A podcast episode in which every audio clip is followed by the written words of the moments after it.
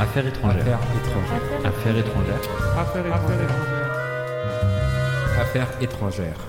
Bien, bonjour à toutes et à tous et bienvenue dans ce numéro hors série d'affaires étrangères. Exceptionnellement, nous n'allons pas parler de politique internationale, mais aujourd'hui, je vais vous parler d'un livre euh, qui m'a beaucoup plu, que j'ai eu l'occasion de lire pendant les vacances. C'est l'autobiographie d'un grand homme de médias, en l'occurrence euh, Étienne Moujotte. Le titre de son ouvrage est Pouvoir au euh, pluriel. Et donc, il parle de ses 50 années euh, au cœur des médias. Alors, Étienne Moujotte, euh, aujourd'hui, a 81 ans. Il a commencé son enfance en étant au lycée Henri IV. Il va ensuite intégrer l'Institut d'études politiques de Paris. Il va être notamment vice-président de l'UNEF, ce qui va le permettre de voyager euh, tout autour du monde, notamment de rencontrer de nombreux autres étudiants lors de l'année 1968. Il va par la suite euh, intégrer le Centre de formation des journalistes et devenir journaliste. Alors il va commencer sa carrière dans le service public. Il va travailler à ce qu'on appelait l'ORTF, euh, qui était sous la tutelle, en l'occurrence du pouvoir gaulien. Il va d'ailleurs être mis au placard, comme beaucoup de journalistes, lorsque des propos ne plaisent pas euh, au pouvoir. Il va travailler donc à France Inter. Ensuite, il va travailler à la télévision, puisqu'il a présenté le journal télévisé entre 1972 et 1973. Par la suite, il va passer très brièvement à RTL pour ensuite intégrer Europe 1.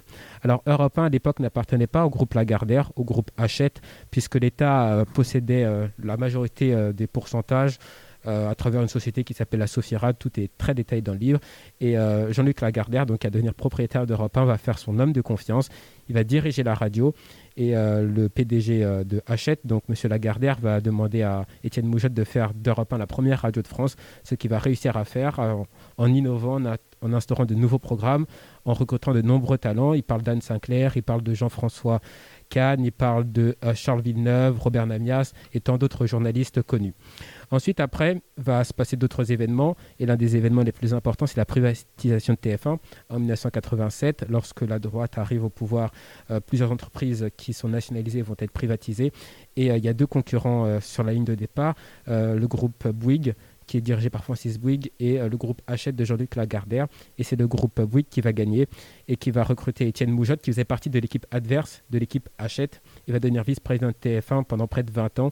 Et donc, il va faire développer de la chaîne et faire de cette chaîne, en l'occurrence, la première chaîne d'Europe, en instaurant de nouveaux programmes, en recrutant Jean-Pierre Foucault, Patrick Poivre d'Arvor, Christophe de Chavannes et tant d'autres euh, artistes. C'est lui qui va faire entrer la télé-réalité en France avec euh, la Star Academy ou encore Colanta présenté par Denis Brognard.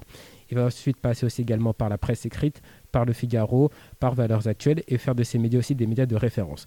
En tout cas, si vous aimez le journalisme, si vous aimez les médias, si vous aimez les hommes d'influence, si vous voulez comprendre la coulisse, les coulisses pardon, euh, du pouvoir, je vous conseille vivement euh, d'acheter ce livre. Il coûte environ 20 euros. Vous pouvez le trouver partout, sur Internet, dans les bonnes librairies. Et c'est aux éditions Calman Levy. Affaires étrangères. Affaires étrangères. Affaires étrangères. Affaires étrangères. Affaires étrangères.